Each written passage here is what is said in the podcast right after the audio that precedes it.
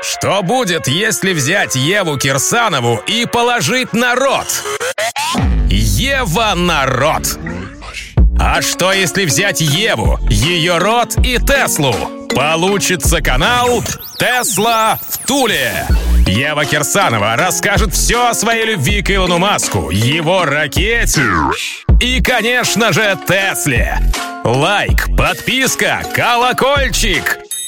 Тесла в Туле. Будь в курсе, чё кого. Всем электроозабоченным приятного вечера, вечерочка. Это Ева Кирсанова и подкаст «Тесла в Туле» от Винта.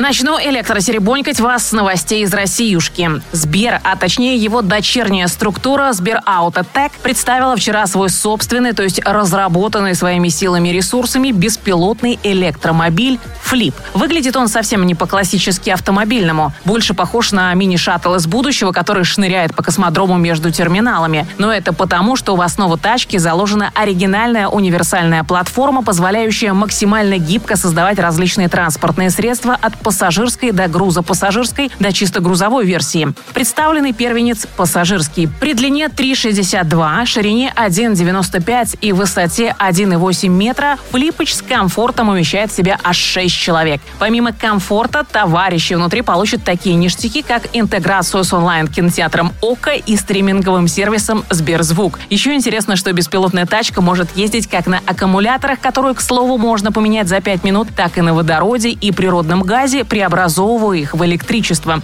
Возможно, на официальной презентации Флипа на Петербургском международном экономическом форуме, который пройдет со 2 по 5 июля, мы узнаем о емкости батареи, мощности электродвигателя и запасе хода. Но пока разработчики не поделились никакими техническими характеристиками шаттла. Напомню, внимательные мои, что в феврале этого года Сбер выкупил компанию Yo Engineering, стоящую у истоков легендарного, но так и не ставшего на конвейер Yo мобиля. И очевидно, что эти два события связаны и являются подтверждением дальновидности Германа Оскаровича. Пока олигархи и весь российский топ-менеджмент продолжают яро не верить в электромобилизацию нефтяной империи, Греф грамотно и планомерно, шаг за шагом продвигается на будущие лидерские позиции электромобильного рынка.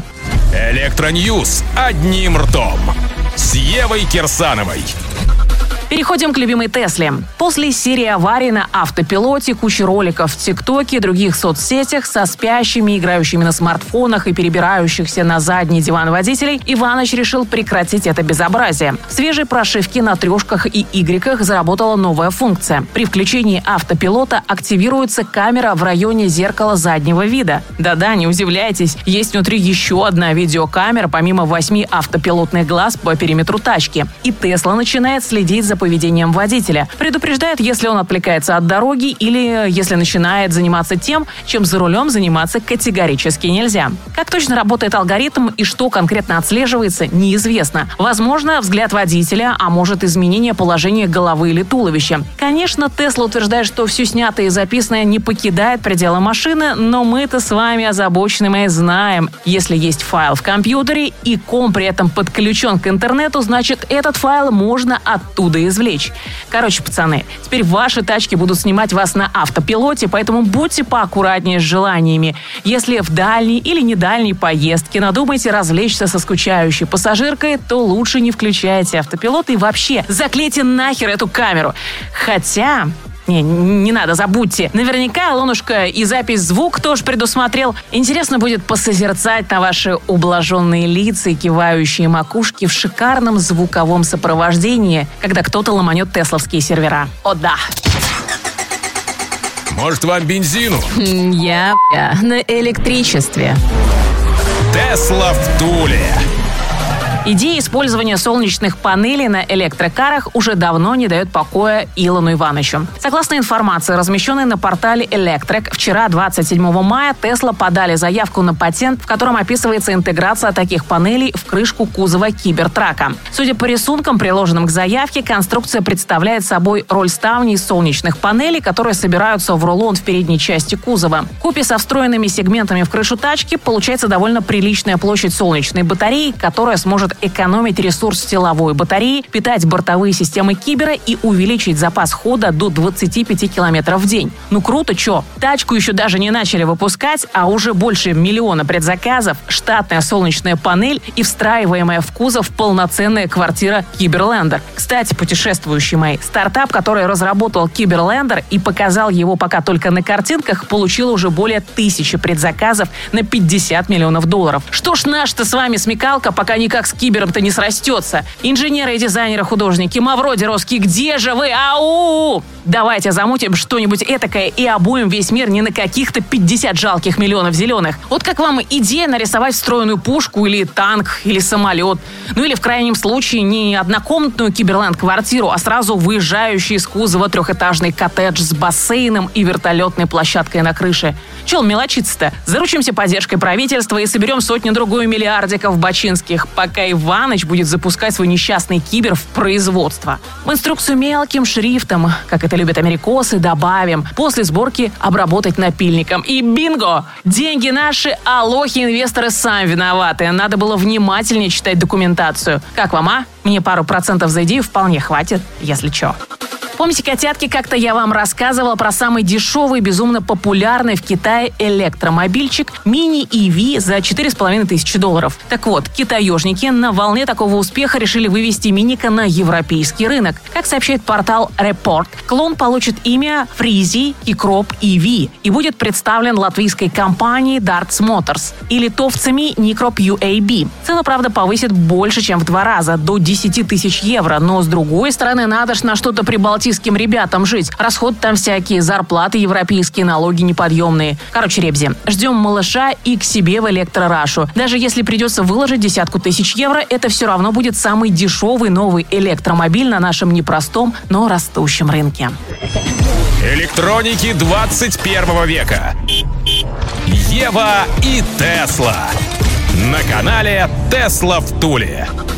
Компания Seat под спортивным брендом Cupra презентовала свой первый электромобиль Born. Тачка ожидаемо построена на платформе Volkswagen ID3, но при этом визуально отличается от родителя радикально. Трешка — это плавные формы, мягкость, немецкая аккуратность. Born — ломаные линии, острые углы и итальянская дерзость. Технически Купру тоже доработали. Новинка получила электродвигатель мощностью 231 кобыла, который штатно не ставится на третий ID, и батарею емкостью 70 27 киловатт-часов. Итого концептуально все выверено и понятно. Трешки без выпендрежа для народа, борны молодым и наглым.